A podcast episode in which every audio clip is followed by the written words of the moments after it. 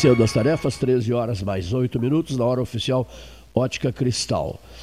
Inúmeras entrevistas, depoimentos importantes de Brasília, depoimentos de Porto Alegre, de Rio Grande, dois depoimentos importantes de Rio Grande, porque queria que o Paulo falasse sobre isso, porque Rio Grande, com o noticiário de ontem, se transformou no centro das atenções regionais, com cinco óbitos na noiva do mar. Acabei de receber uma informação do Ivan Pinheiro Neves, que está em Morro Redondo, primeiro óbito no Morro Redondo, sabia? Acabei de receber a informação. Gastal, sabias dessa não? não? Né? Ivan Pinheiro Neves está lá e me passou esta mensagem aqui há poucos instantes ao, ao, ao microfone do, do. Ao microfone não, através de mensagem pelo sistema celular aqui do 13 Horas. Diz assim. Morro Redondo registra a primeira morte por Covid-19. Informação recente. Rodrigo Rodrigues, tá? do Esporte TV, 45 anos, faleceu há pouco, né? Faleceu há pouco e, e era âncora da, é, da, apresentador da, do Sport TV. Do Sport TV e, e, trabalhou na ESPN antes. Né? Bastante né? conhecido, colocar a imagem dele no. Muito conhecido, né? No, do vídeo, assim, quem acompanha futebol, né? Dia a dia. Começou com uma dor de cabeça muito forte. Foi rápido, né? Teve no UTI. Tinha sobrepeso ele, mas. Bom.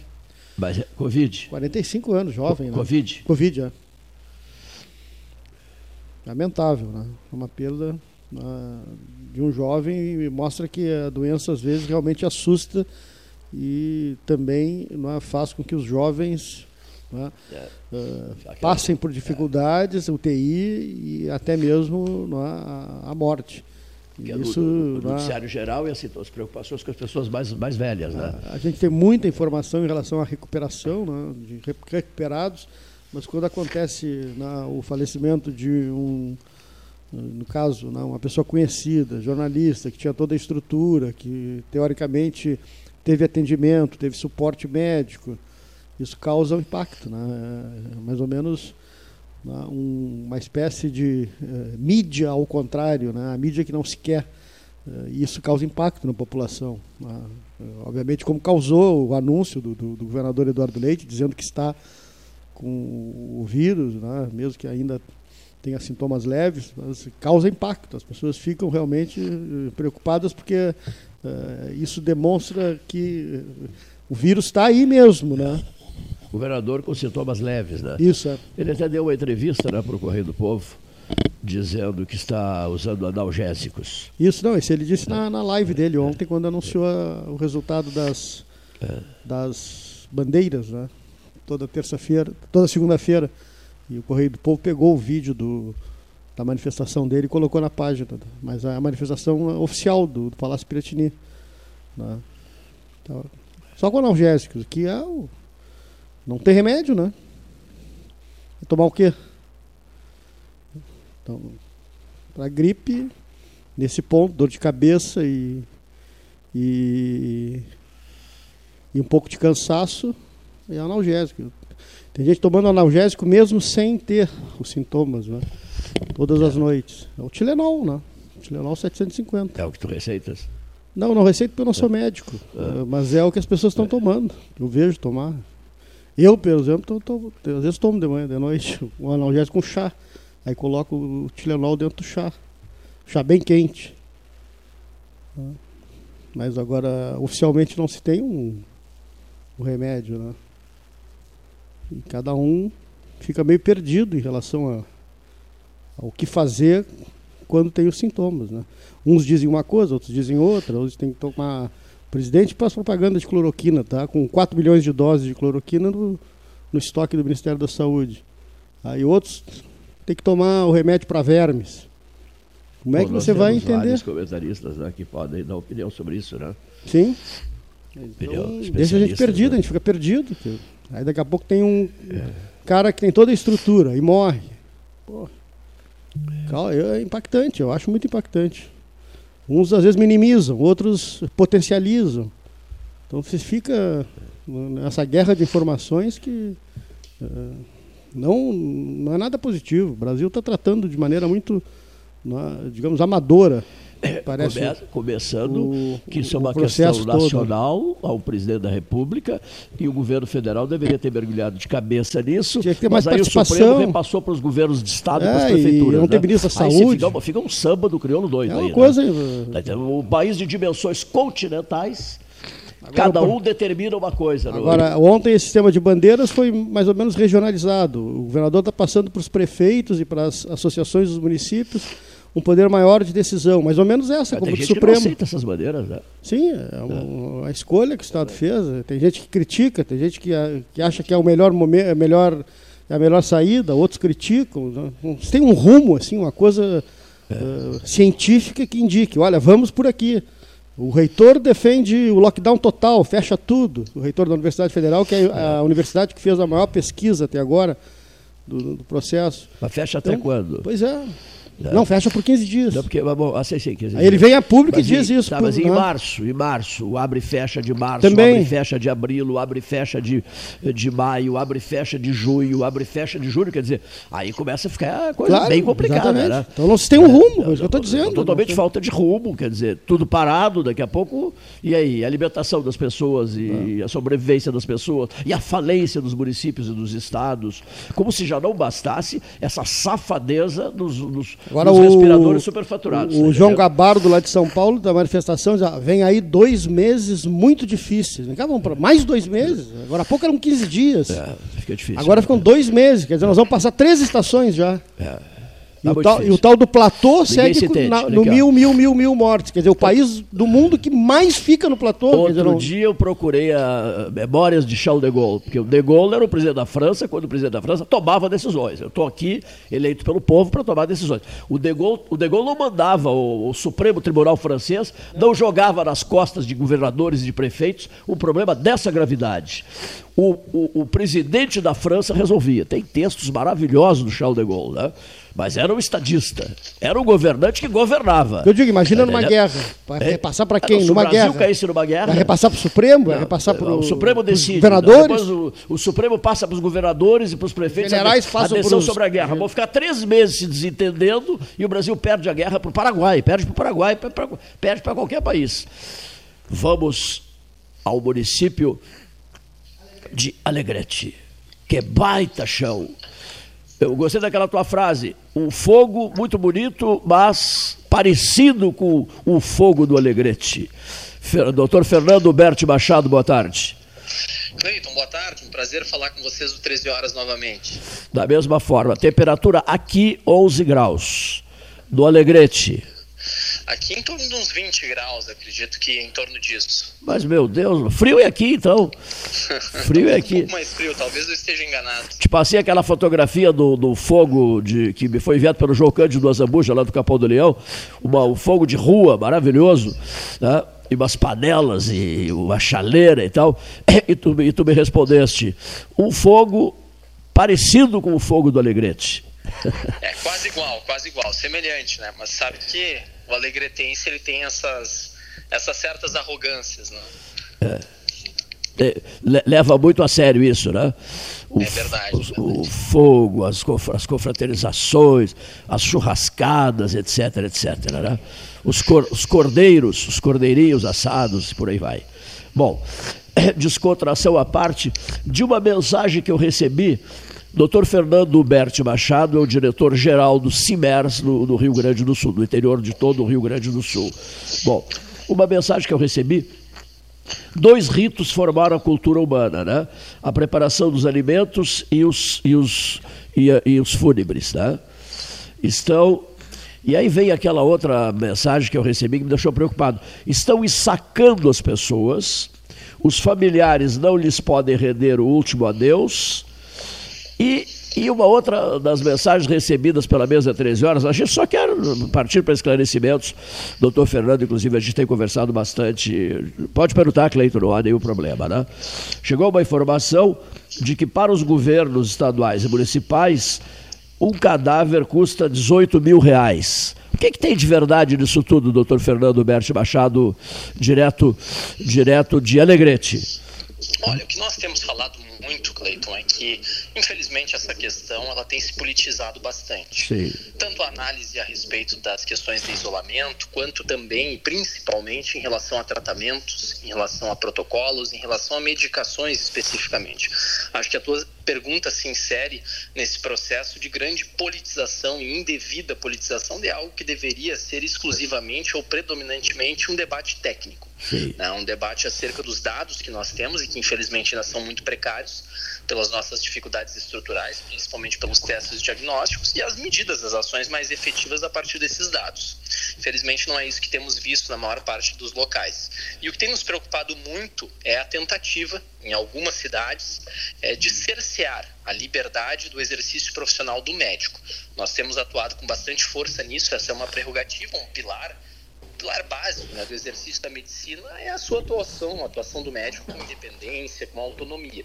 Então, nós temos, é, nós temos atuado em diversas cidades, como Passo Fundo, até mesmo Pelotas, em que recentemente a prefeita Paula teve uma manifestação pública a favor, garantindo a liberdade e autonomia profissional do médico no sentido de se prescrever toda a medicação que o médico julgar necessária e benéfica para o seu paciente e que o poder público municipal irá fornecer essas medicações.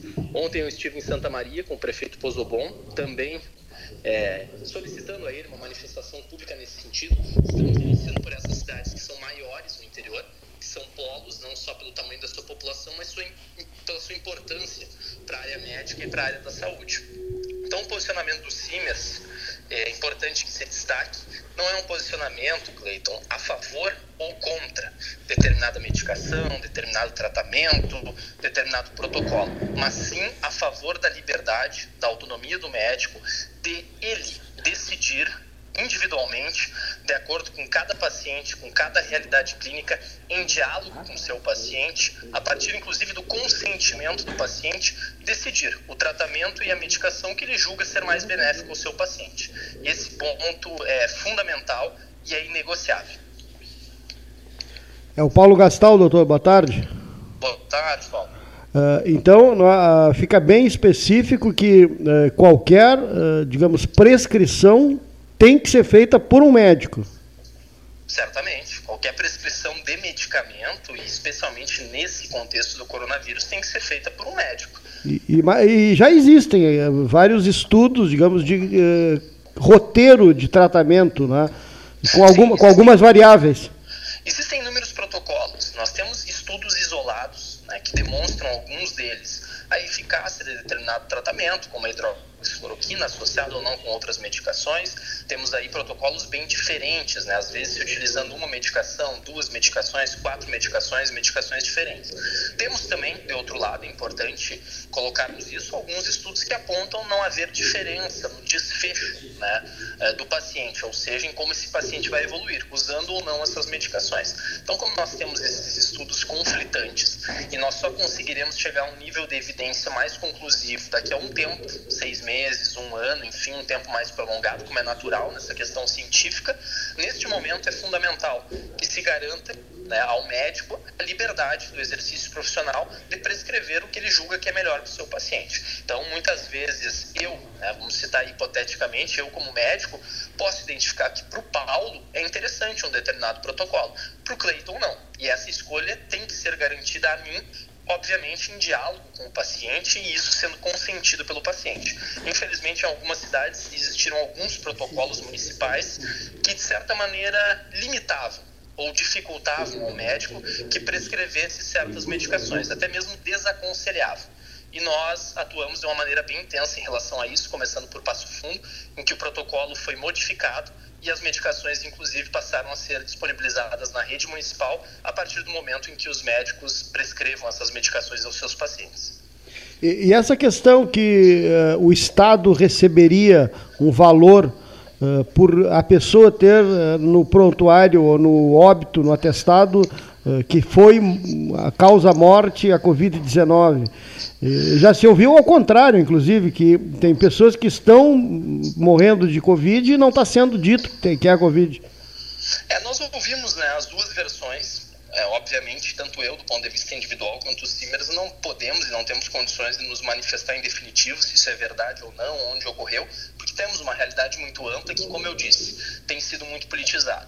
Então é possível também que casos como esse sejam consequências dessa politização. Isso nos preocupa e acredito que quando nós temos um cenário como esse, é fundamental garantirmos aquele que talvez seja o nosso principal direito, direito natural, que é a liberdade. A liberdade não só para o paciente de escolher né, a partir do momento em que o médico coloca as opções para os pacientes escolher o seu tratamento e a liberdade do médico, de acordo com a sua capacitação técnica, o seu julgamento clínico, escolher o tratamento que ele julga melhor para o seu paciente. Como nós estamos num momento de muitas dúvidas e poucas certezas, é fundamental que se garanta essa liberdade individual. E, e essa questão, da, digamos, do, do, do, do das bandeiras de região para região, de o um Estado se posicionar de maneira diferente de, do Alegrete para a região sul, do sul para a região norte do estado. Eh, eh, a questão da, da, da do, do, do, digamos, do suporte, por exemplo, de UTIs, isso é uma coisa que o CIMES vem acompanhando? Sem dúvida, desde o início. Né? Uma das nossas principais lutas desde o início foi a questão dos equipamentos de proteção individual. Os EPIs era uma grande preocupação, a contaminação dos profissionais de saúde, o afastamento desses profissionais da linha de frente, o que ia causar uma desassistência ainda maior para a população. Essa realidade melhorou né, razoavelmente. É evidente que ainda temos problemas, e em parte isso se deve a uma procura mundial por equipamentos que não estão sendo produzidos ainda no volume adequado. Mas já melhorou muito. A questão dos leitos de UTI também, houve uma ampliação, né, mas obviamente nós estamos falando de uma demanda muito grande né, e que é difícil de ser compatibilizado um aumento de leitos proporcional. Mas é claro que existem falhas da gestão pública. Né? Nós citamos especificamente Porto Alegre, que apresentou, no mínimo, um planejamento um pouco precário nestes meses, desde o início do ano, em que se sabia que a pandemia iria chegar cedo ou tarde em Porto Alegre e no Rio Grande do Sul.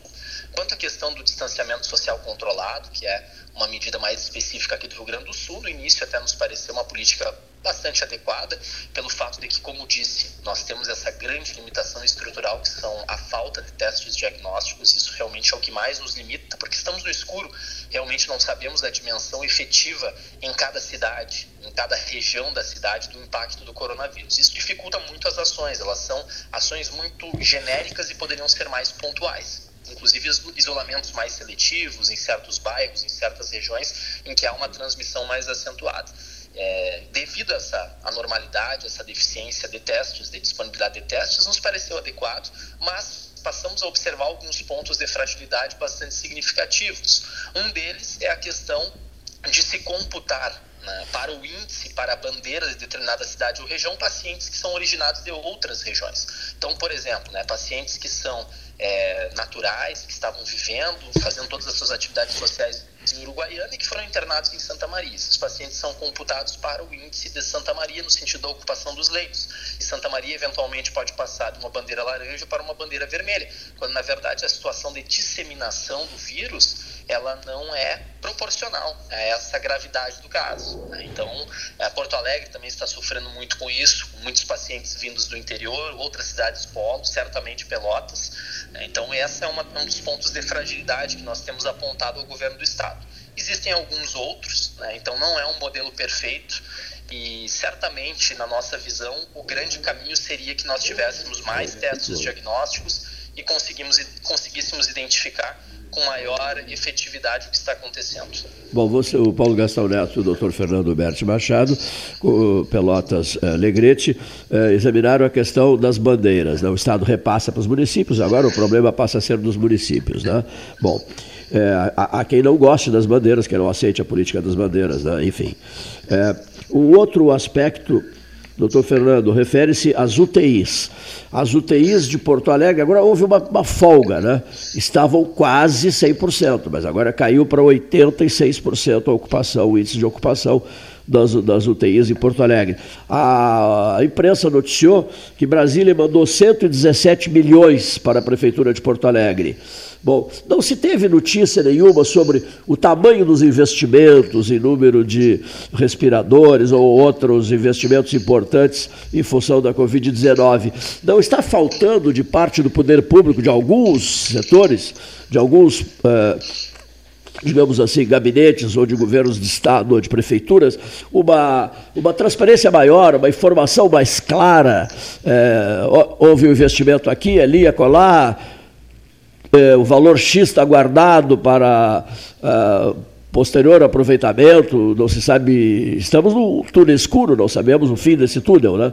Enfim, como, é que vocês do CIMERS avaliam isso, doutor Fernando? Certamente, certamente, Cleiton, está faltando transparência e está faltando, apesar de todos sabermos que é complexo, é difícil, evidentemente, um momento como esse também para o gestor, mas está faltando em muitos casos competência administrativa. Como eu disse, desde janeiro se sabe, já é um fato é, inarredável, um fato inevitável que a pandemia iria chegar. No Rio Grande do Sul iria chegar em Porto Alegre, primeiramente, depois iria se disseminar mais pelo interior do estado. Então, os gestores públicos naquele momento já tinham ciência no país todo, já deveriam ter começado a preparar os seus sistemas de saúde de uma maneira acelerada naquele momento. Houve também a injeção de recursos, principalmente federal. Porto Alegre recebeu um grande volume de recursos, outras cidades também. Né? E nós não tivemos é, medidas compatíveis com este volume de recursos e também com a gravidade da situação.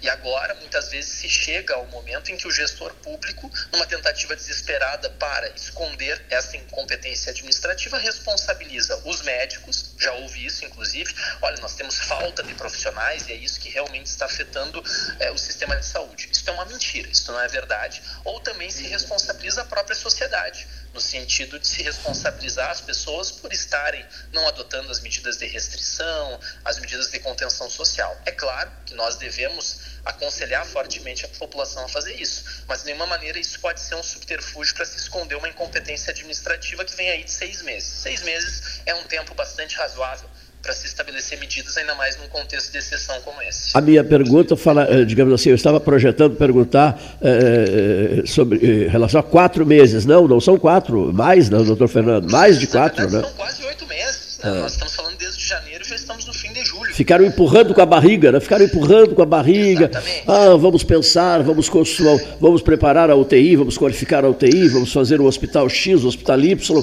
E o problema foi se arrastando e, e, e desembocou, e desembocou, Fernando, no inverno.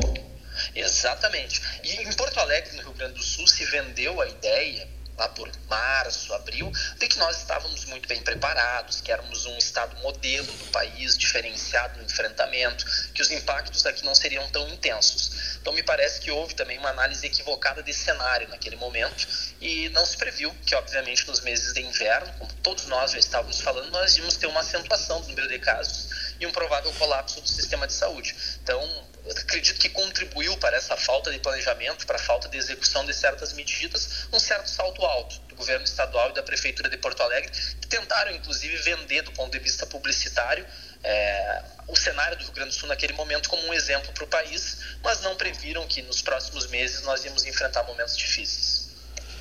O doutor Fernando, Rio Grande, por exemplo, hoje o foco das nossas preocupações Ramacés Hartwig, reverendo, direto de Rio Grande, correspondente do 13, o, o, o jornalista Paulo, o advogado e jornalista Paulo Ricardo eh, Correia, vão falar de Rio Grande daqui a pouco, direto de Rio Grande.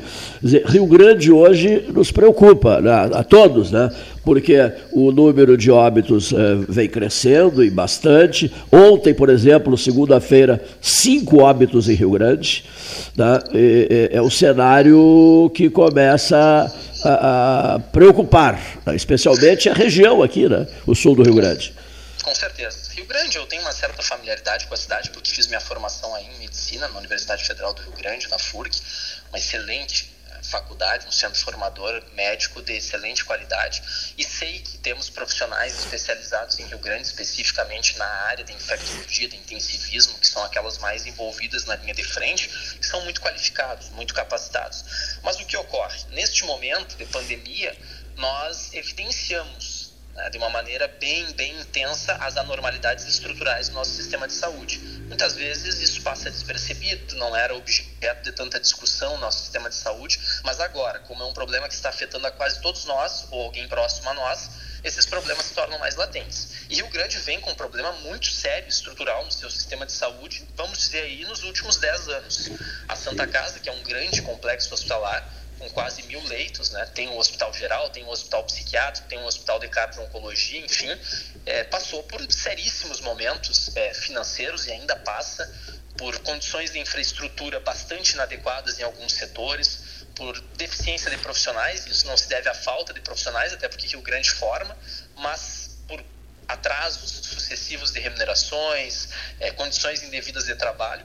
Então, me parece que o que está se manifestando agora nessa questão do coronavírus não é só uma questão pontual das políticas em relação ao coronavírus, mas também uma consequência da fragilidade do sistema de saúde de Rio Grande, que tem se acentuado muito nos últimos anos e tem sido uma preocupação muito grande para os Simers. A Santa Casa, a Santa Casa de Rio Grande é um problema e tanto, né, doutor Fernando? Certamente, é um dos maiores hospitais e complexos hospitalares do nosso estado, como eu disse. É, pelo menos o último número que eu tinha eram quase mil leitos. Então, realmente, nós não temos mil leitos em, em, em, em todos os lugares. Né? Muito pelo contrário, isso é uma exceção é algo que deve ser muito valorizado por Rio Grande, acaba sendo um centro de referência para inúmeros municípios né, de toda a região, até mesmo de outras partes do estado, como na questão da cardiologia especificamente, e as condições de infraestrutura, as condições financeiras do hospital, elas eram até pouco tempo atrás, melhorou um pouco agora, mas até pouco tempo atrás eram falimentares. A dívida da Santa Casa de Rio Grande passa de 200 milhões de reais. Então, uma dívida absolutamente impagável. Né? A não ser que, obviamente, exista alguma política governamental voltada a isso. Há outros grandes hospitais no Rio Grande do Sul. Doutor Fernando Berti Machado é diretor do CIMERS para todo o Rio Grande do Sul, para todo o interior do Rio Grande do Sul, e, evidentemente, nas suas andanças pelo Estado, né, pode nos dizer algo para, eh, em relação a, a, essa pergunta. Né? A, Santa Casa do Rio Grande, ele já acabou de expor. Há outros hospitais das mesmas, da, mesma, da mesma situação da Santa Casa do Rio Grande? Na situação financeira, Não. eu diria que quase. Na situação de tamanho, te refere? Sim, sim, de tamanho de dívida. É. Situação de tamanho, tá? Nós temos sim alguns outros grandes hospitais, como o Hospital São Vicente de Paulo em Passo Fundo, que tem um grande número de leitos, é, mas o complexo hospitalar é, da Santa Casa de Rio Grande realmente se destaca, porque, como eu disse, não, não se trata de apenas um hospital. Então, dentro dessa realidade do interior, pensando aqui agora, penso que seria sim é, um dos maiores, se não o maior complexo hospitalar do interior do estado termos de número de leitos, de tamanho, de número de unidades. Quanto à situação financeira, infelizmente, essa é uma realidade recorrente, especialmente na metade sul do nosso estado, até pela fragilidade econômica e pelas consequências de nós termos na metade sul uma população que depende mais do SUS. Em geral, nos hospitais da metade sul, como Uruguaiana, Bagé, 90%, 85% dos atendimentos no hospital, dos procedimentos, são pelo SUS, são pelo Sistema Único de Saúde. Como a tabela do SUS ela é muito deficitária, aquilo que remunera custa muito menos do que os procedimentos em si para o próprio hospital, dá prejuízo, dá déficit. Os outros hospitais em regiões mais ricas, como Passo Fundo, como Ijuí, como Erechim, por exemplo, são hospitais que acabam sendo é, tendo uma situação financeira um pouco melhor porque atendem um percentual maior de planos de saúde ou até mesmo particulares. Então, essa é uma normalidade estrutural que se verifica principalmente na metade sul e temos aí dívidas realmente muito grandes, como em Bagé, é, que já citei, que também é um caso clássico, assim como Rio Grande. É interessante esse, esse balanço da questão hospitalar, me deixa também. Eu leio muito sobre isso, me preocupo profundamente quanto a isso. Aproveito até o ensejo para contar aqui e dizer ao amigo: uh, ao véu uh, da. Uh, que é a revenda da General Motors aqui, o paranaense, a Realdir Furtado, que a comanda, é, ofereceu um automóvel para ser sorteado em favor da Santa Casa de Misericórdia de Pelotas, em parceria com o 13 Horas, e com o lançamento solene no dia 8 de, na verdade 7, porque começa às 7 e terminará no 8, das 12 horas científicas. As 12 horas científicas, queremos ouvir o doutor Fernando Huberto Machado nas 12 horas científicas, será uma das vozes a fazer uso da palavra nessas 12 horas ininterruptas de transmissão por 35 rádios da metade sul.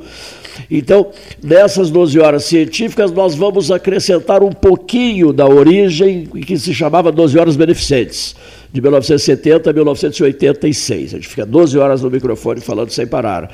As 12 horas beneficentes foram transformadas em 12 horas científicas, mas é, essas científicas terão um pouquinho de beneficência na medida em que vamos também trabalhar em favor da Santa Casa de Misericórdia de Pelotas. A título de registro para o diretor-geral do CIBERS do Rio Grande do Sul, doutor Fernando Berti Machado, falando do Alegrete.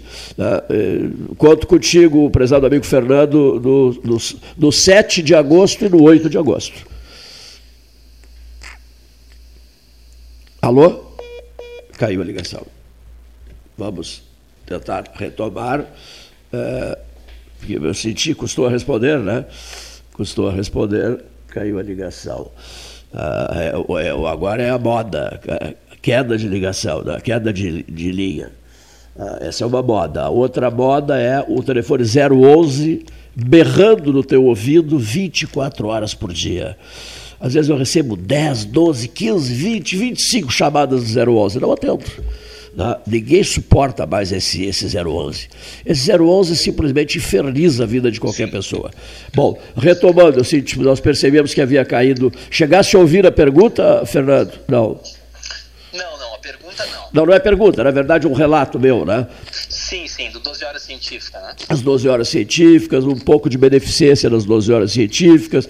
É, é, Realdir, Realdir Furtado da, da Uvel General Motors, o automóvel será sorteado em favor da Santa Casa de Misericórdia então terá um pouco de beneficência dessa transmissão que vai reunir 35 emissoras da metade sul do Rio Grande. E vamos contar, esperamos contar contigo, um depoimento teu. Formado, tu és formado em psiquiatria pela FURG. E que ano, hein? E que ano? Na verdade, eu fiz a faculdade de medicina na FURG e me formei em 2015. 2015. É. Isso. Bom, e, e, e te mudaste para o Alegrete em seguida? Voltaste para o Alegrete? Isso, na verdade fui para Alegrete em 2017. Porque o alegretense diz assim, tudo bem, muito interessante o Rio Grande, muito tal e tal, mas o que interessa é o Alegrete. Isso, é uma, existe é, Alegrete uma porção de terra em torno do Alegrete. Isso né? mesmo, é, é, isso, é. O Bagense é assim também, né? É. O Bagense diz assim, nós somos o umbigo do mundo e o resto não interessa. Né? Brincadeiras, evidente, nossas aqui. É né? verdade? E, eu, e eu, eu, Cleiton, que já viajei muito durante a vida, não conheço o Alegrete. Sabia? Está na hora de conhecer, vamos te receber com o maior prazer aqui. Está marcado, irei sim. Não conheço o Alegrete. Agora. Ainda temos aquela possibilidade do, isso. do debate que, que, tínhamos a ideia de fazer a respeito do Oswaldo Aranha. Né? Exatamente. Mesmo, na casa do Oswaldo Aranha. E já conversei, inclusive, telefonicamente, tarde da noite, um dia desse, com o senador Reis, que é filho de São Borja, e ficou entusiasmadíssimo com o movimento para o Museu de Oswaldo Aranha, no Alegrete, altíssimo nível de museu, e o Museu para Getúlio Dornelles Vargas em São Borja. Né? A distância de uma para outra, já tinha feito a pergunta, mas esqueci do, do, do, número de quilômetros. A... Cerca de 150 quilômetros. Bom, então é um campus avançado do Alegrete. é verdade, é. é uma cidade satélite. São, aqui nós temos uma praia muito famosa e tal, que é um campus avançado, uma cidade satélite de Pelotas, que é Punta del Este. Pelotense é cheio de manias. É, puxa, é, já abusado, isso é, isso é abuso. Doutor Fernando, então para fecho, para fecho de conversa. O senhor, com essa experiência, nessa essa posição de comando de Cibras do Estado, o senhor é um homem otimista, esperançoso. O senhor pensa diferente do governador, do governador Romeu Zema, que me disse assim: isso se estenderá até dezembro, Cleiton. Ele falando lá de Belo Horizonte, do Palácio da Liberdade. Olha, tem muito poucas coisas, Cleiton, que eu realmente não tenho a convicção. Sim. Né? Eu não tenho uma posição formada, mas confesso para ti que me sinto absolutamente sem condições de determinar isso, porque no início eu era bastante otimista e acreditava que talvez no fim de julho, em agosto, nós já teríamos um cenário muito melhor. Infelizmente, não é isso que está ocorrendo. Então, hoje, é, o pensamento natural é que talvez em setembro, em outubro, nós tenhamos um cenário melhor, mas como eu já, é, mesmo que individualmente tenha feito uma previsão que não se confirmou, me sinto um pouco desconfortável sim. de fazer essa nova previsão. Talvez, talvez sim, é, nós tenhamos a manutenção dessa situação, não com essa gravidade de agora, é claro que isso vai diminuir com o fim do inverno, mas tenhamos aí uma restrição bem severa ainda até o fim do ano. Interessante, né? Interessante. Porque ouvi um infectologista ontem, lá em São Paulo, dizendo assim: para os gaúchos, para o pessoal do sul do Brasil, quando passar o inverno as coisas vão se ajeitar. Mas não, é que há o pós-inverno, né? porque o inverno causará estragos terríveis. Né? Agora, o pós-inverno também exige um tempo para que se restabeleça a ordem, não é, doutor Fernando? Não é? Exatamente, não é só passou o inverno, não é só passar é, o inverno. Não, né? Nós, não vamos imediatamente retomar a normalidade, mesmo após a situação do vírus em si é, ser mais adequada. Né? Isso vai ser gradual, não Sim. só na assistência em saúde, mas em toda a vida da sociedade. Né? Então, certamente, acredito aí que até o fim do ano nós não vamos ter um restabelecimento normal, isso pode se afirmar das nossas atividades. Nós e, vamos e, retomar, sim, acredito que a partir do ano que vem. E, e o detalhe, e o detalhe, e, o pós-pandemia eh, eh, veio a questão econômica, né? Já está vindo, né? Já está vindo, né? É verdade. A se manifestar, eu tenho visto é, com bastante intensidade, inclusive como uma repercussão psiquiátrica, né? Porque a parte econômica acaba influenciando, impactando muito a questão do desemprego, a questão é, da, tá. do déficit econômico sobre a doença psiquiátrica. E, ao que parece, nesse último mês aumentou substancialmente. Muito bem, vamos então esperar. Paciência infinita. Né? É, o que temos a fazer. É o que temos a fazer. Prezadíssimo doutor Fernando Berti Machado, muitíssimo obrigado. Um grande abraço e em breve voltaremos a conversar. Muito obrigado, Cleiton, pelo espaço. É um grande prazer falar contigo, com os teus ouvintes. Uh, sabemos que teu programa é um canhão aí no estado todo do Rio Grande do Sul e certamente teremos novas oportunidades para falar com pouco mais de otimismo sobre o cenário e será um prazer te receber aqui em Alegrete assim que tu puder vir. Gratíssimo. Eu quero conhecer o Alegrete, senhores ouvintes. Eu não conheço o Alegrete. Um grande abraço, preza... um grande abraço, prezado Fernando. Doutor Fernando Berti Machado, conversando com a turma do 13. Bom, vamos agora, são hora oficial Ótica Cristal, 13 horas 44 minutos, ouvir as nossas primeiras mensagens.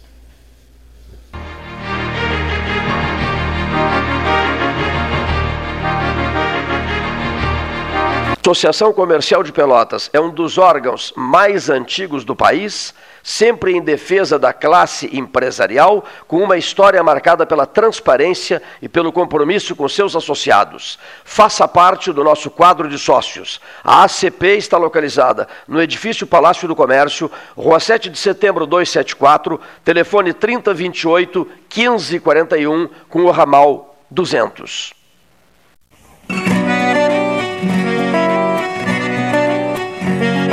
Gaúcho, desde piá, vai aprendendo a ser valente, não ter medo, ter coragem.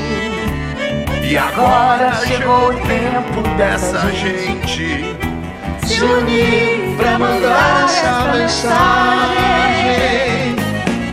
Não podemos entregar o corona de jeito nenhum, amigo e companheiro.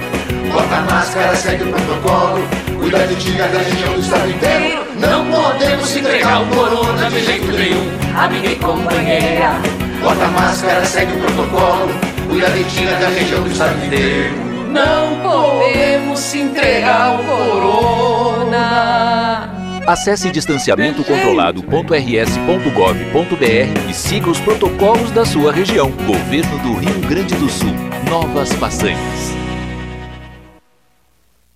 Nos últimos meses, o Sanep investiu muito no abastecimento de água. Foram construídas subadutoras, feitas substituições de rede, limpeza da tubulação e reativação de reservatórios. Nossos servidores também foram valorizados. Criamos adicional salarial de difícil acesso, compramos equipamentos de proteção individual, novos vestuários, novos veículos e o horário de atendimento foi ampliado. Tudo isso para melhorar o serviço à população. Você contribui e o Sanep retribui.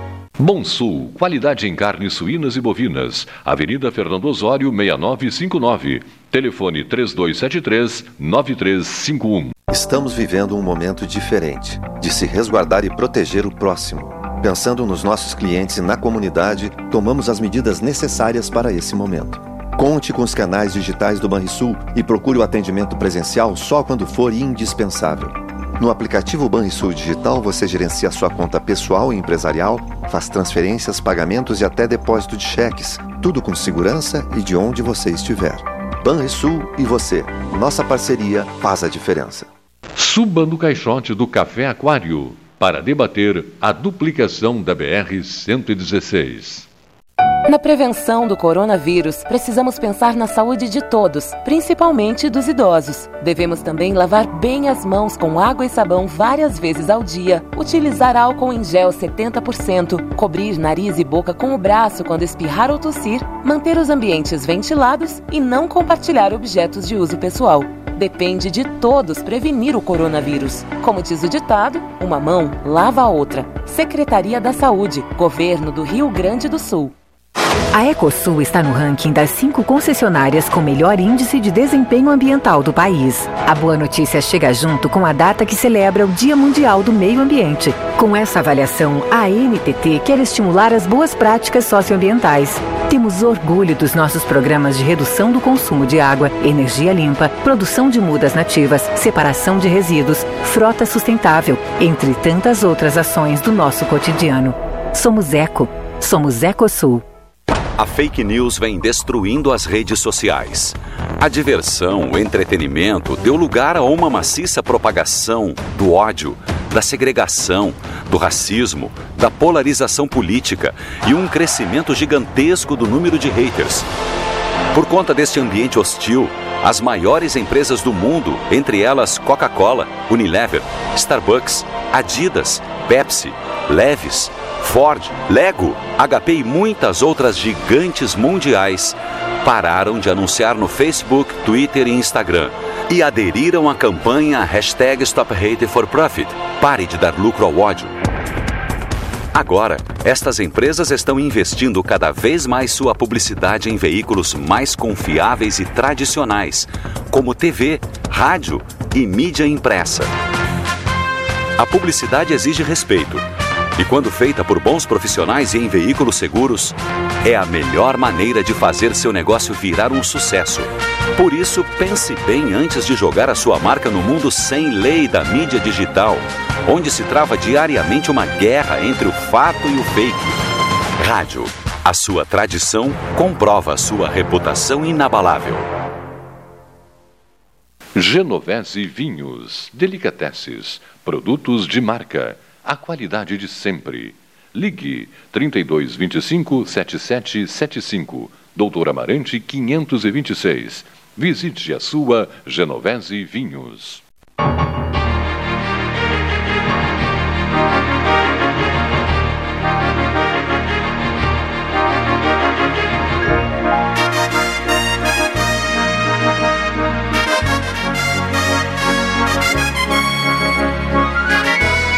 Ouvintes, nós vamos em seguidinha ouvir o proprietário do Armazém Colosso, no bairro Fragata, que fez 90 anos, 90 anos, as nossas homenagens a eles, amigos de uma vida inteira, os sucessores. O sobrinho que deu sequência ao trabalho do seu Bejato, do seu Osmar Bejato, daqui a pouquinho, aqui no 13 Horas. Nós vamos, é, nesse momento, para fortalecer o projeto de, de recuperação do albergue noturno, que vai muito bem, obrigado, graças a Deus muito bem, graças a você, ouvinte. Vamos ouvir o engenheiro, o engenheiro Renato, na, na medida em que ele vem desenvolvendo um trabalho extraordinário lá no albergue, engenheiro Renato Hofstatter, e sempre apostos nesse restauro eh, que eh, é resultado da boa vontade dos pelotenses. Engenheiro Renato Hofstatter. Boa tarde, Clayton. Boa tarde, ouvintes. Meu nome é Renato Obstetter, que está acompanhando ali a obra e dando o apoio técnico à obra de reforma ali do albergue. Eu venho aqui para primeiro agradecer a primeira etapa que nós ganhamos é, o apoio dos empresários, tudo. E toda a primeira etapa nós já terminamos tudo.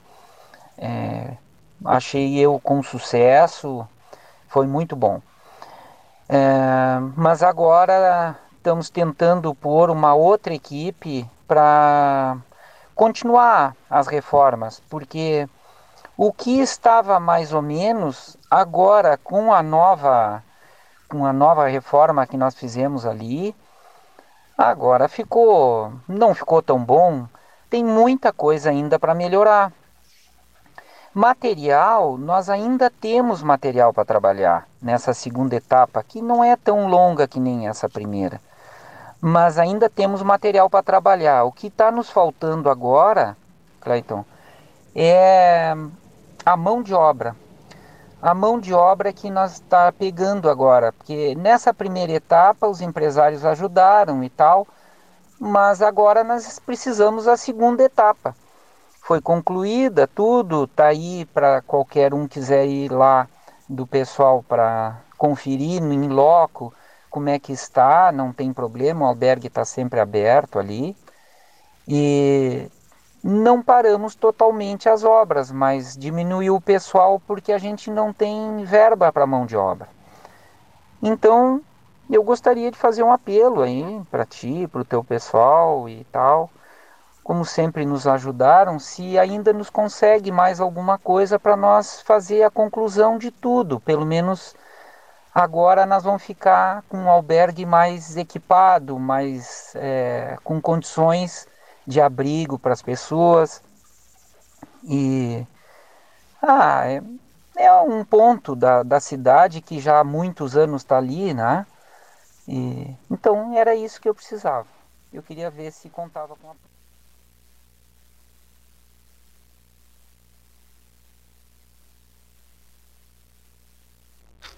Associação Comercial, pois é, é engenheiro Renato Hofstetter conversando conosco.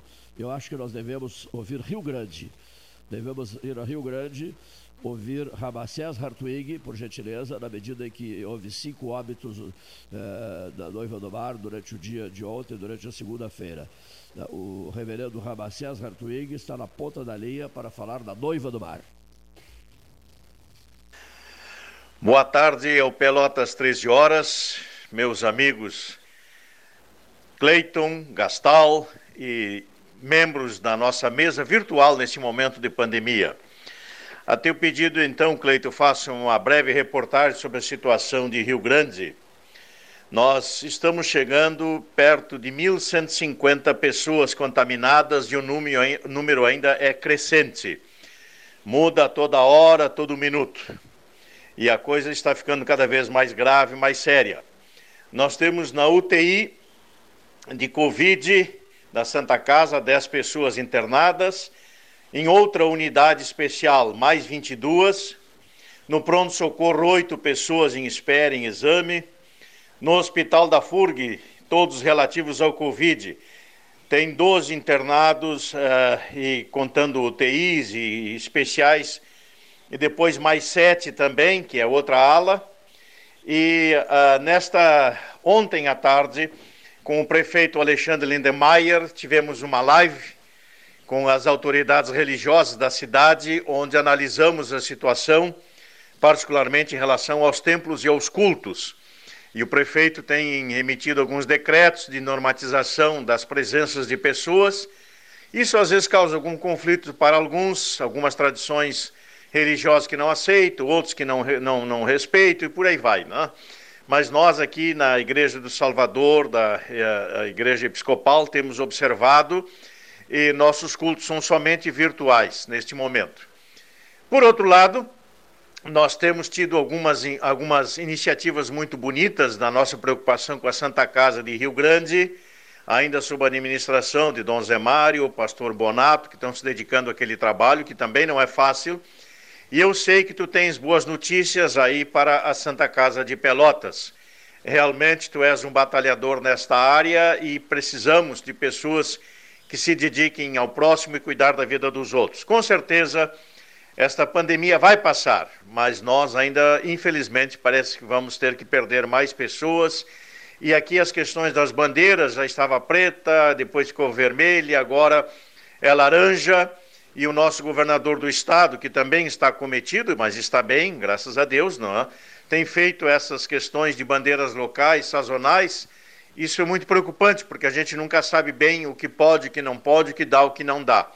Mas nesse momento, agora então, parece que a bandeira laranja é que se estende sobre a nossa região, mas particularmente em Rio Grande, continuamos ainda com muito cuidado, porque a pandemia aqui e o Covid-19 está se estendendo. Um abraço a todos e uma boa semana para todos nós.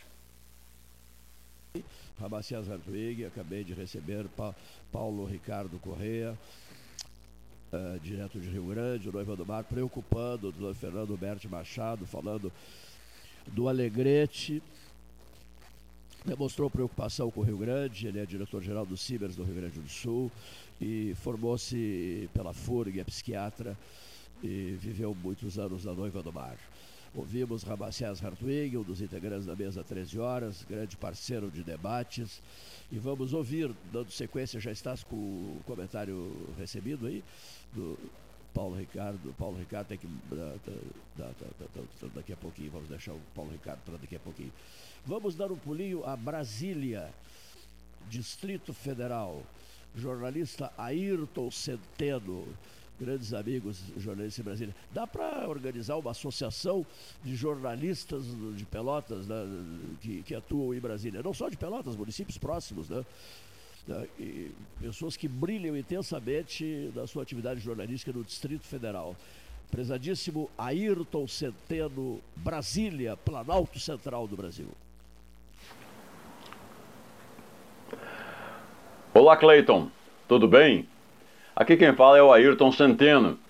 Eu estou aqui para contar uma novidade, para dividir uma novidade com contigo e com todo o pessoal que nos ouve no Pelotas 13 horas. É o seguinte, como tu sabes, nós, pelotenses, exilados, estamos é, desde sempre muito ligados afetivamente a Pelotas. Então, eu, o, o Luiz Lanzetta, o Lourenço Casarré, o José Cruz e muito mais gente, o Geraldo Rassi, né? É, e mais uma turma grande, já fizemos é, três livros tratando de Pelotas, Memórias de Pelotas. Agora nós estamos fazendo uma coisa ligeiramente diferente, embora fortemente relacionada com a questão da memória de Pelotas e, do, e dessa relação afetiva que a gente tem com Pelotas. O que, que é? É um dicionário de pelotês mas não é só um dicionário de pelotês. É, ele é mais que um dicionário de pelotês. Ele é um almanaque, né, que a gente está chamando, ah, digamos, provisoriamente de almanário ou de dicionário, porque é uma mistura de almanaque e dicionário.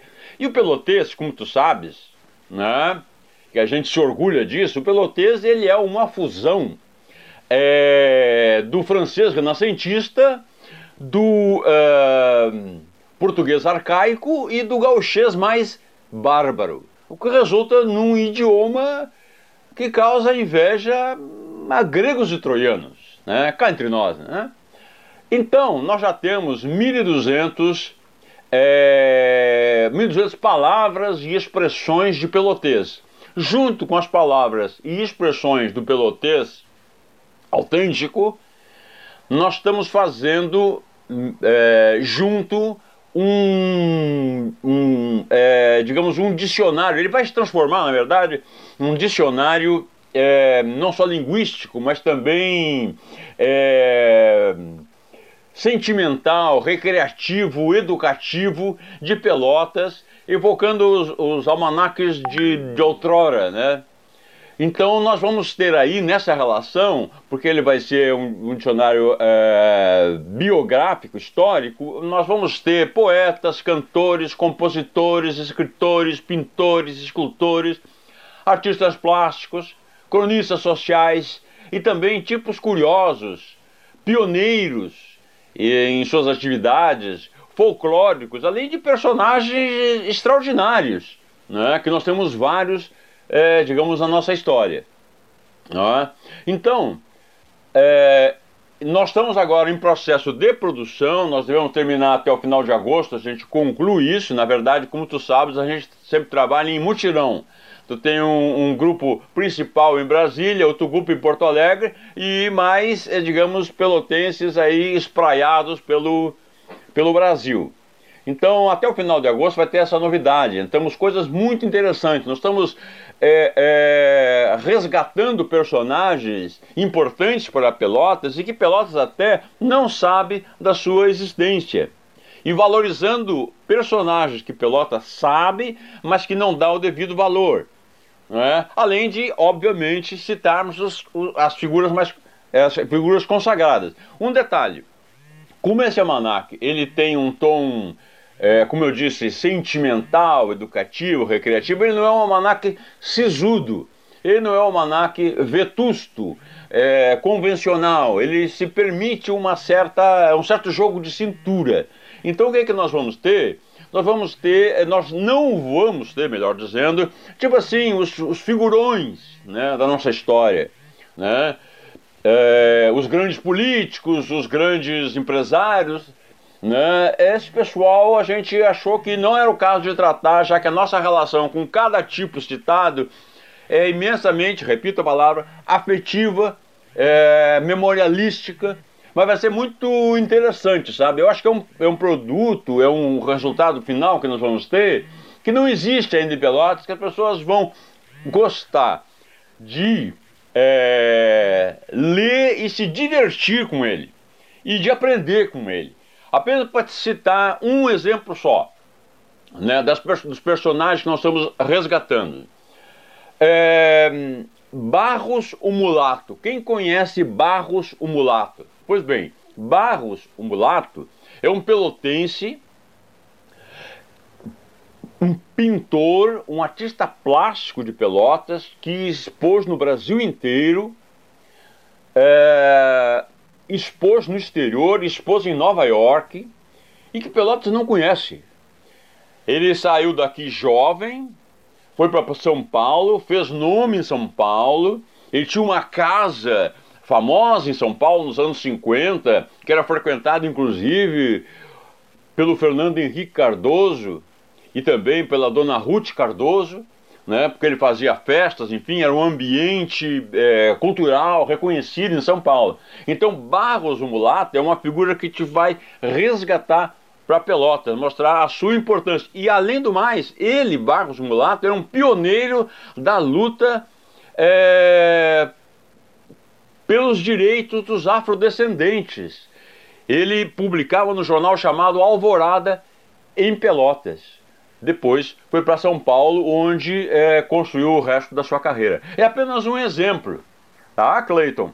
Muito bom falar contigo, muito bom é, é, é, contatar com o pessoal do Pelotas às 13 horas e dar essa novidade da qual nós estamos, com, com que nós estamos nos divertindo muito.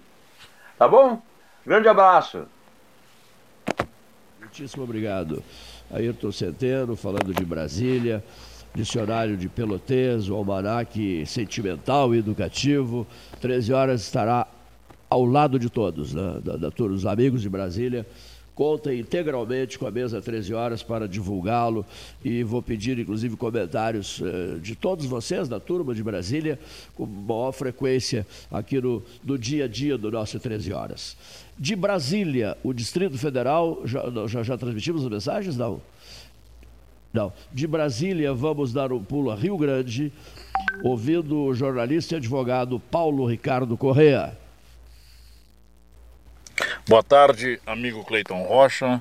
Boa tarde, ouvintes do Pelotas 13 Horas. Estamos vivendo algo inusitado desde que fomos alertados da expansão ou da existência de um vírus do qual contra o qual não existe vacina. Em Rio Grande, lamentavelmente, ontem já contávamos 59 óbitos e na nossa vizinha cidade de São José do Norte, 10 óbitos.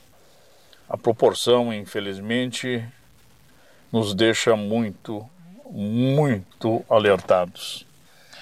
Rio Grande possui uma população estimada de 211 mil habitantes, São José do Norte 30 mil habitantes.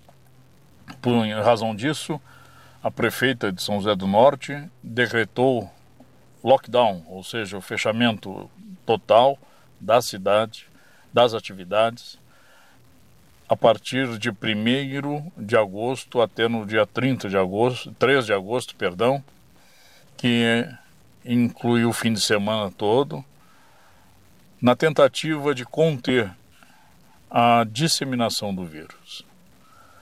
Há algumas providências que estão sendo tomadas e que obedecem ao, à estratégia montada pelo governo do estado com base na pesquisa realizada pela principalmente pela Universidade Federal de Pelotas sob comando do nosso amigo Pedro Alau e que estipulou a condição de bandeiras de acordo com as condicionantes estabelecidas naquela pesquisa.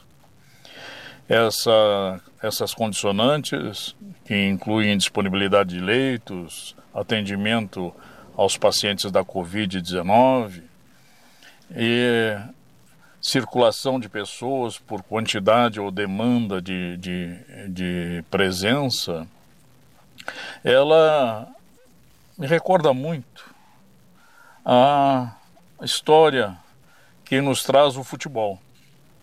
1958, a Rússia era o time favorito para aquele campeonato. E Vicente Fiola era o técnico do Brasil. E para o enfrentamento da partida com a Rússia, durante a pré-eleição, com o nosso esquete, apresentou uma estratégia toda montada para que, de alguma forma, pudéssemos sair vencedores. O time, então, empolgado, ah, no meio dele surge a voz de Garrincha, o mais indisciplinado dos nossos jogadores, e diz: Seu Feola, tá tudo muito bonito, tá tudo muito interessante, mas o senhor não esqueça de combinar com os russos. Esse estabelecimento todo de distanciamento, de resguardo, aonde a grande maioria da população me parece que está pensando em se preservar e preservar os demais, porém aquela pequena parte de pessoas que não leva a sério, talvez influenciada por autoridades, outras que não vou mencionar aqui novamente, me lembram muito isso. Será que esquecemos de combinar com o vírus? Um grande abraço. Interessante. É todo mundo batendo cabeça desde março. Né? Março, abril, maio, junho, julho, batendo cabeça. Né? Todo mundo batendo cabeça. Porque a curva, porque a curva, porque isso, porque aquilo, porque aquilo outro. Não está acontecendo nada do que foi previsto. As manifestações otimistas, esperançosas. Não, não necessariamente esperançosas, otimistas. A convicção de tantos de que o problema estava, uh, a parte pior estava equacionada, né? Tanto que ficou esse festival de abre e fecha, abre e fecha, que ninguém aguenta, né? Realmente as pessoas estão.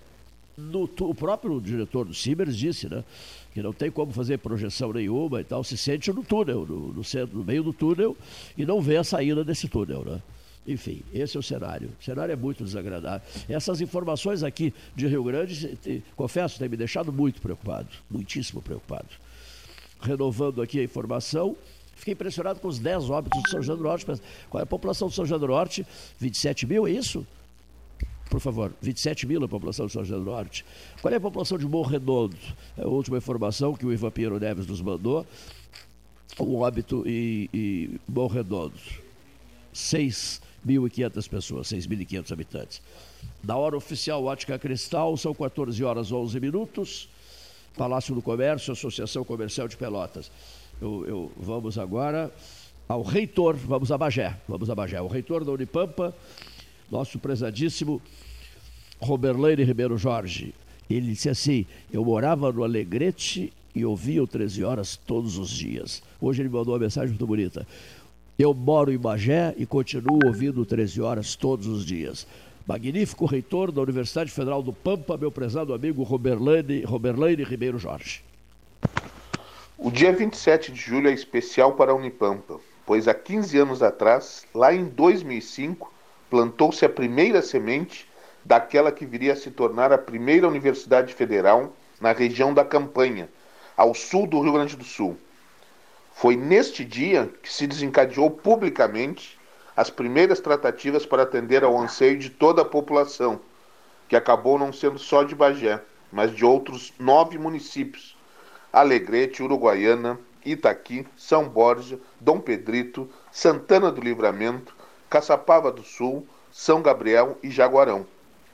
O sonho começou a se materializar no ano seguinte, em meados de 2006.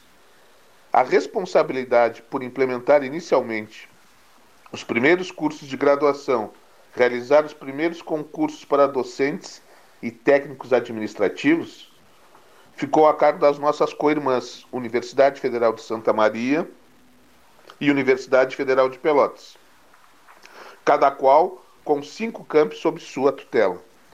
Após dois anos de início das atividades, a Unipampa era criada oficialmente através da Lei 11.640, de 11 de janeiro de 2008, que é a data que comemoramos anualmente nosso aniversário. Contamos hoje com mais de 60 cursos de graduação e mais de 30 de especialização, mestrado e doutorado. Somos mais de 1.800 servidores públicos, metade docentes e metade técnicos administrativos em educação, além do pessoal terceirizado que nos, nos auxilia ano a ano para atender os mais de 12 mil alunos. Todo ano ingressam na Unipamp em torno de 3 mil novos alunos e formam e formam-se aproximadamente 1 mil novos profissionais. Nos preparamos para, em breve, retomarmos as aulas através do ensino remoto. São muitos os desafios que precisamos enfrentar para fazer isso, e com convicção de que manteremos a qualidade que tanto nos orgulha. Nos últimos meses de pandemia, a Unipampa se notabilizou por fortalecer sua inserção nas comunidades onde atua, através de ações de enfrentamento à pandemia causada pelo novo coronavírus, Covid-19. É, e assim é o papel de nossa universidade, a Unipampa, cuja característica principal, além de ofertar ensino de graduação e pós-graduação, realizar pesquisas e atividades de extensão, tendo como finalidade atender a sua comunidade e dar cada vez mais suporte para galgar dias melhores. Um bom dia a todos e a todas. Ele faltou, eh, o Robert Leile eh, deveria ter dito, né? Aqui Bagé, o umbigo do mundo. Porque nós lá do Pedro Osório Cerritos temos esse hábito, né? Não, lá é diferente, né? olha, olha que maldade aí. O Pedro Osório diz assim, nós somos o umbigo do mundo. E sei o que eles dizem? Que o Cerrito é o piercing. Que maldade aí. Olha aqui, ó. Prezadíssimo Roberto um grande abraço, está nos ouvindo, magnífico reitor da, da, da, da Unipampa, Bagé. E puxa vida, vivenciei todo esse processo de instalação de implantação da Unipampa, fui várias vezes a Bagé, a rainha da fronteira, e o reitor é o ouvinte do 13 e um grande amigo meu. Fico muito contente com isso. Um homem, um homem de uma história linda de vida, bonita. Moça, como como é, é extraordinário poder dizer isso né, das pessoas, né? Uma história limpa, bonita, qualificada, uma história magnífica de vida. É fantástico isso. Vamos então, nesse momento, Vamos à Santa Casa de Misericórdia de Pelotas. Regis Pinto e Silva. Uma parceria histórica envolvendo a Uvel Veículos, a revenda General Motors, o Reodir Furtado, um carro zero para Santa Casa. É, meu prezadíssimo Regis Pinto e Silva, ao microfone do 13 Horas. Boa tarde, amigo Cleiton e ouvintes. Boa tarde, Paulo Gastal. Amigo Cleiton, é um prazer falar no teu programa. Programa 13 horas, como eu costumo chamar, é o canhão da Zona Sul, né? Chega a todos os, os lados desse mundão aí, né? Um, especialmente aqui na nossa Zona Sul, na nossa cidade.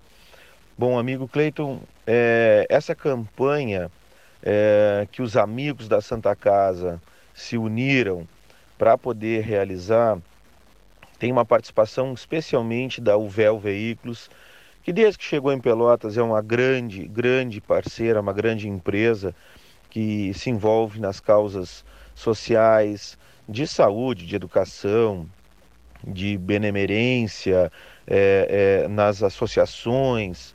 Né? Então, mais uma vez, ao, partiu da UVEL e dos amigos da Santa Casa essa campanha do consórcio.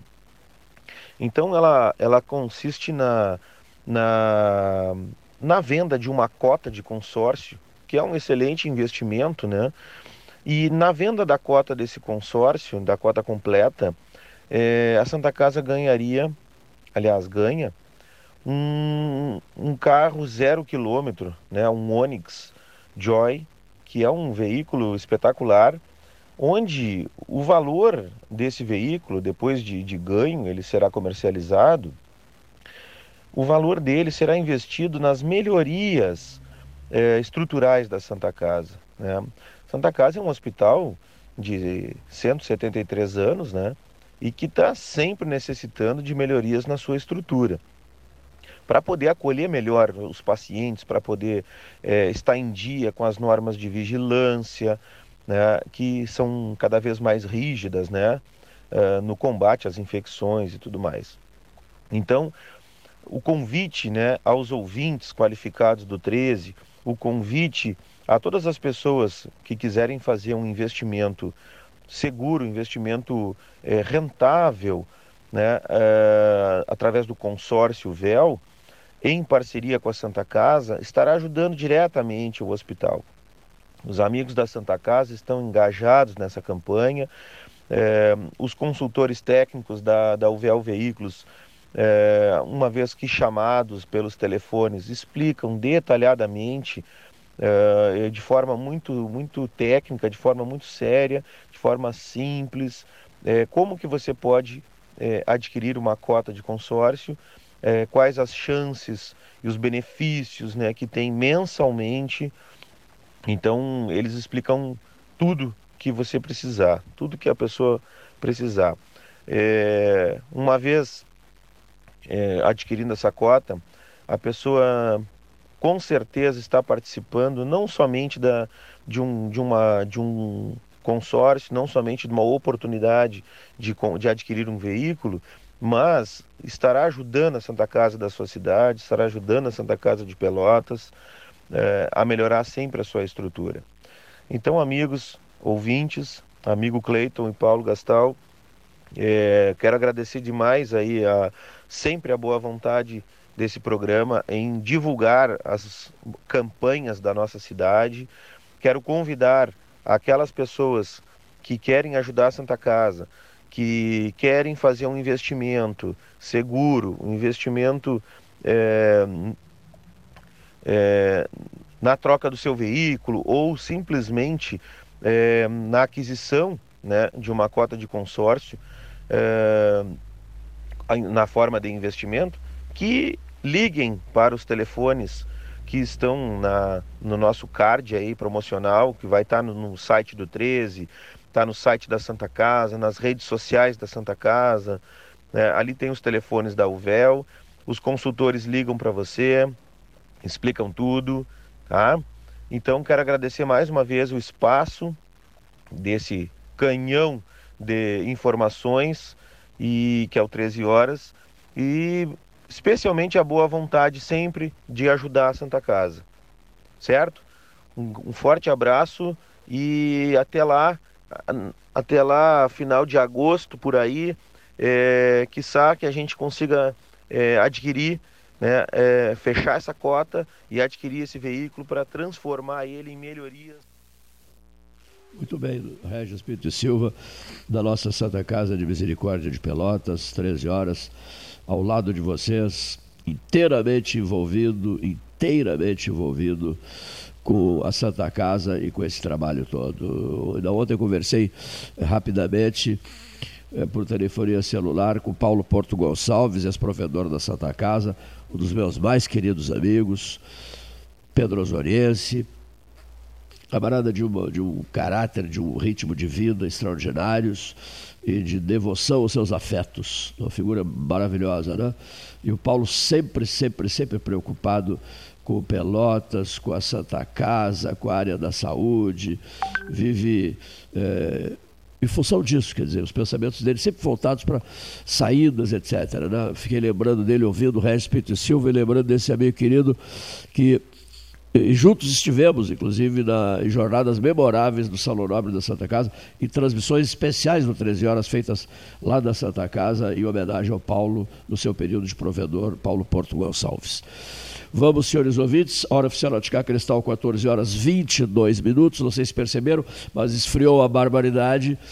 e a rinite voltou a comprometer alguns participantes aqui do 13. Vamos ao nosso intervalo e em seguida vamos à cidade do Porto, em Portugal. O pós-pandemia e o calor do nosso do nosso vizinho, do nosso vizinho não, do nosso país, é, é, com, com, vínculos tão fortes com, envolvendo Portugal e Brasil.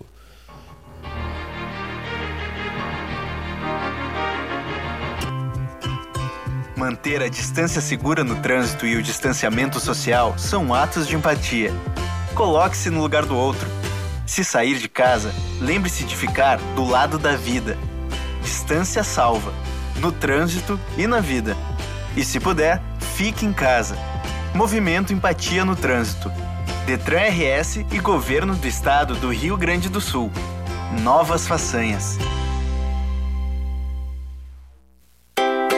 Transformar sonhos em realidade. A Life Sleep Comfort chegou para ser a primeira multimarcas premium de colchões da região sul. As melhores marcas mundiais: a americana Simmons, a espanhola Flex, a francesa Epeda, todas em um só lugar. Tecnologia e qualidade internacionais com preço acessível. Life Sleep Comfort. Em Pelotas, na Osório, esquina Voluntários, na Professor Araújo 1458 e no Shopping Pelotas. Consciência, dados e união. Foi implantada a cor de cada região. Distanciamento controlado é o nome. Feito assim com a cabeça e o coração. E apesar de tudo que já fizemos, de façanhas até aqui enfileiradas não podemos afrouxar ou baixar guarda, porque vidas precisam ser cuidadas. Não podemos entregar o corona de jeito nenhum, amigo e companheiro.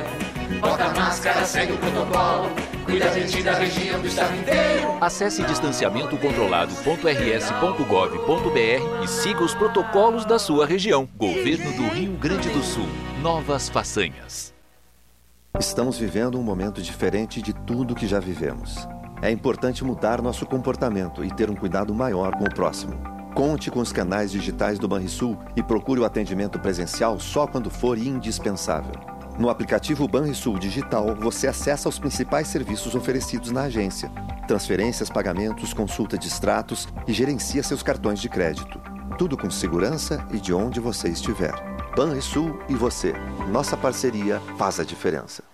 Vivemos um momento onde o medo e a incerteza são sintomas que imperam no mundo. Nessas horas, precisamos nos colocar no lugar do outro e tomar atitudes pensando na saúde de todos, principalmente dos idosos. É como diz o ditado: uma mão lava a outra. Por isso, transforme as medidas de prevenção em hábitos no seu dia a dia. Cuidar de você é a melhor maneira de cuidar de todos, conter a disseminação e prevenir o coronavírus. Secretaria da Saúde, Governo do Rio Grande do Sul. Em tempos de pandemia, a solidariedade é cada vez mais urgente. A campanha do Agasalho Ecosul convida você a doar um abraço em forma de agasalho. Selecione as peças que pode doar, higienize e deixe nos pontos de coleta da campanha. Rede T Farmácias, Postos do Guga, Macro Atacado Treixel, SESI, Colégio Gonzaga e G Gotuso. Vamos juntos abraçar essa causa e transformar o frio em calor humano. Ecosul, sempre ao seu lado. Ótica Cristal, crediário, cartão ou cheque, a vitrine do calçadão da Andrade Neves. Panemio, alimentos saudáveis e conveniências. Osório, esquina Rafael Pinto Bandeira. Teleentrega 3225 2577. Pelota Negócios Imobiliários, Administração, Venda e Locação de Imóveis. Uma nova opção no mercado de Pelotas e região. O profissionalismo que você precisa com toda a atenção que você merece. Pelotaimóveis.com.br. Rua Santa Cruz 1679. Celular e WhatsApp 91 11 7432. Telefone 3227 7077. Pelota Negócios Imobiliários.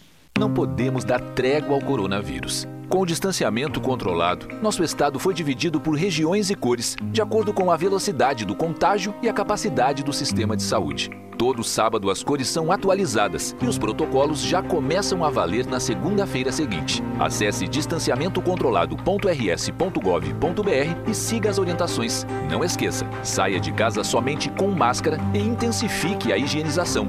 Governo do Rio Grande do Sul. Novas façanhas.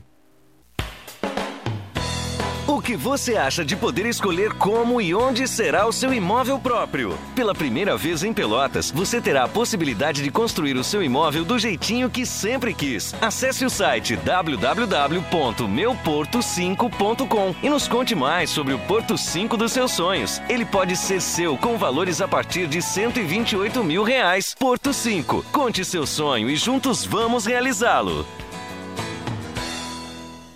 Unimed Pelotas. O melhor plano de saúde, com urgência e emergência 24 horas.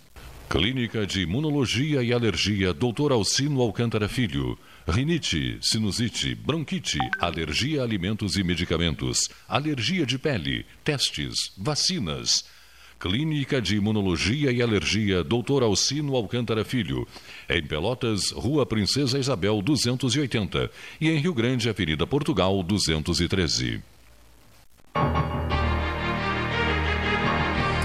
Voltando, voltando a Morro Redondo, Ivan Piero Neves, as informações, olha aqui, o boletim epidemiológico uh, Morro Redondo, monitorados com sintomas gripais 28 pessoas, em análise no LACEN 5, testes rápidos negativados, eh, negativos 37, eh, negativos eh, via LACEN 24, confirmados 2, eh, e, e Morro Redondo, no LACEN 2, eh, eh, óbitos 1. Né? É o caso que nos foi repassado pelo prezado amigo Ivan Pedro Neves, que está em Morro Redondo.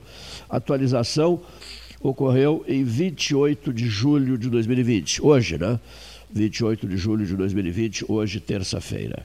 Bom, agora vamos dar um pulo à cidade do Porto, né? a encantadora cidade do Porto, que é que é da idade, meu Deus, do tempo do bronze, velho, aqui, ó, tem 1117 anos a cidade do Porto, a encantadora cidade do Porto. Viveu em Pelotas dois anos, depois se deslocou para Portugal, voltou para Portugal e está hoje residindo na cidade do Porto, nosso prezadíssimo amigo Ivo Gomes.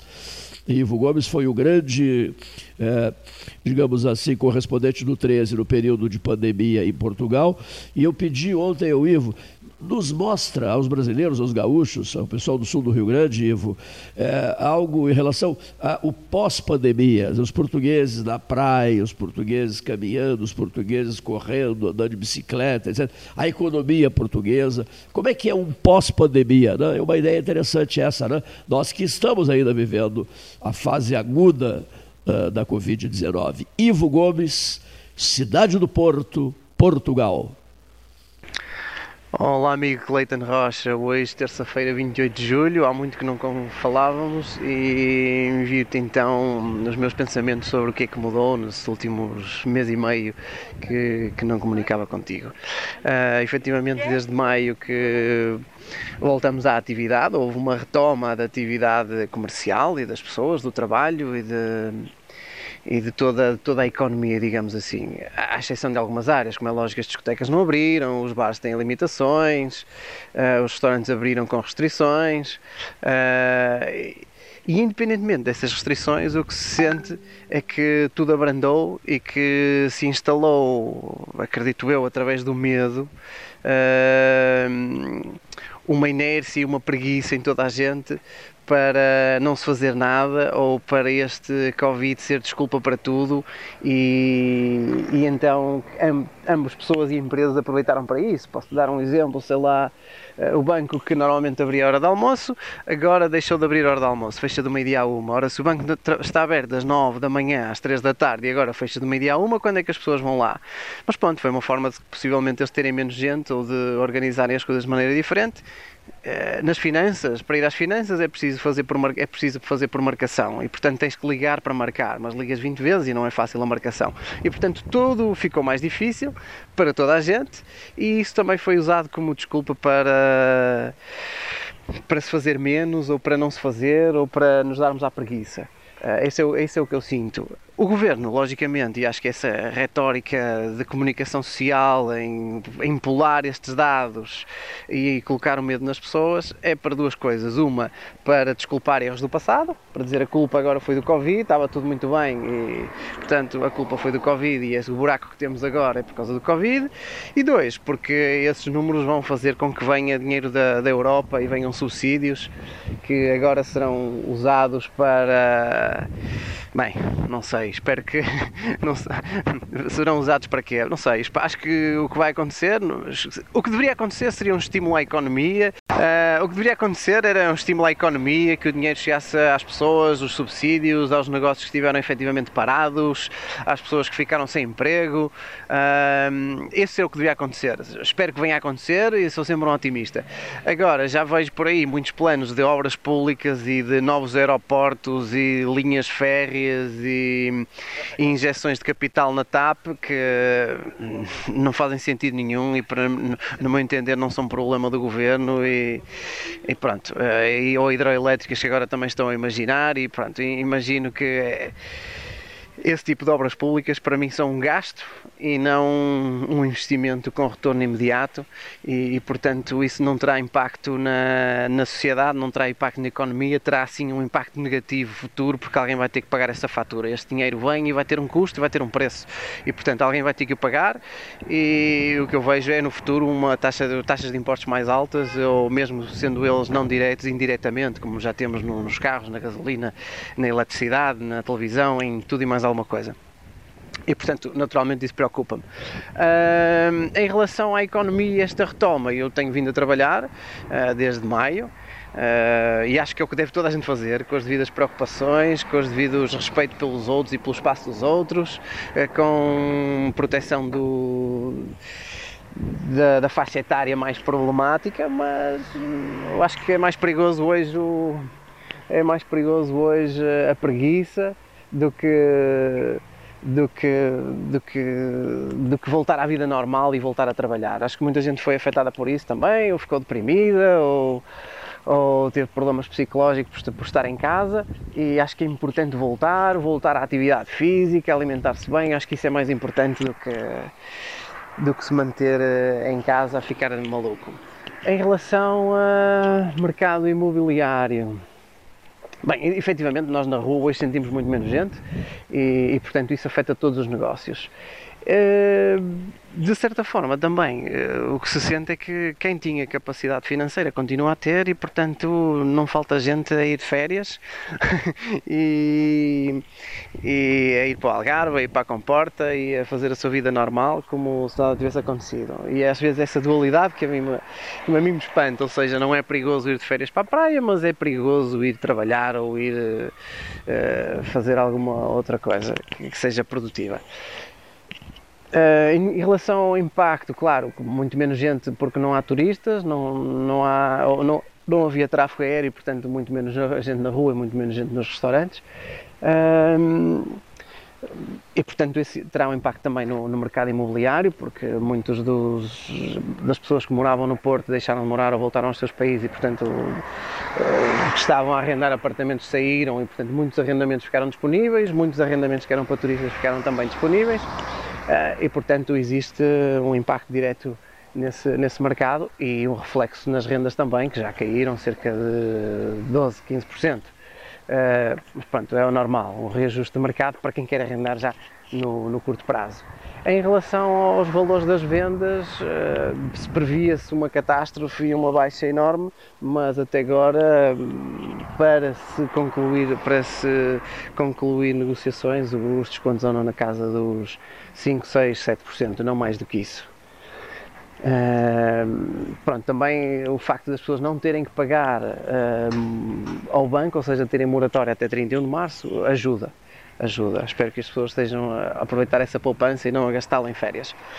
Ahm, mas de certa forma voltou um pouco ao normal, trabalha-se mais para fazer menos, mas voltou ao normal e já se sente a economia a voltar e as pessoas a, a sair e a conviver e a irem ao restaurante e, e, portanto isso é o normal e, o, e é bom que assim seja para que, pronto, para, que as coisas, para que a economia retome para que, tudo, para que toda a gente tenha sanidade mental e possa voltar a treinar no ginásio, que é o, que é o meu caso também, e que possa correr na rua e isso vê-se muito. Muita gente a correr, muita gente a andar de bicicleta, muita gente a optar por um estilo de vida mais saudável, que é o principal defesa para, para qualquer tipo de, de doença, digamos assim. Naturalmente, continuamos a usar máscara para, para reuniões, continuamos a usar máscara para ir ao supermercado, continuamos a usar máscara para, para estar uh, junto de outras pessoas. Mas na rua, ao ar livre, na praia, no campo, uh, é, não se usa e ainda bem que não se usa para se conseguir respirar.